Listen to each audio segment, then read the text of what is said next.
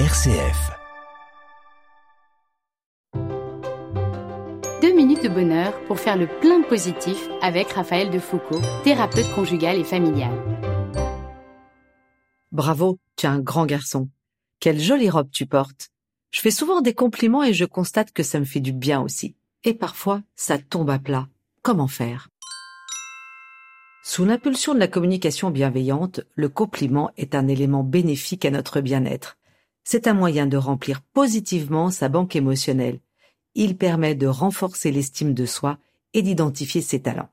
Certains compliments pourtant produisent l'effet tout à fait inverse. Ils peuvent sembler excessifs et rendre son destinataire inconfortable. Alors, comment formuler un compliment? Décrivez exactement ce que vous voyez.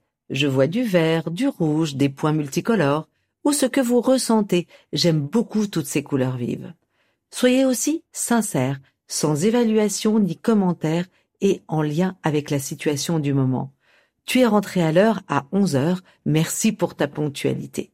Si vos compliments sont du genre c'est super, c'est trop beau, tu es formidable, canon, continuez votre phrase, poursuivez votre évaluation et dites pourquoi vous trouvez ça beau ou génial.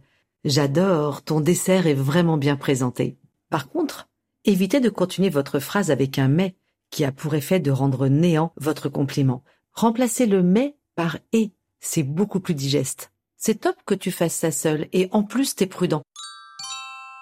À vous de jouer, chers auditeurs. Deux minutes pour imaginer le prochain compliment que vous allez dire. Pensez à la description, à l'évaluation positive que vous allez faire et surtout soyez sincère. Votre journée en sera transformée. Allez hop, je me lance. Deux minutes de bonheur est inspiré du podcast Bulle de bonheur et propulsé par 2minutesdebonheur.com.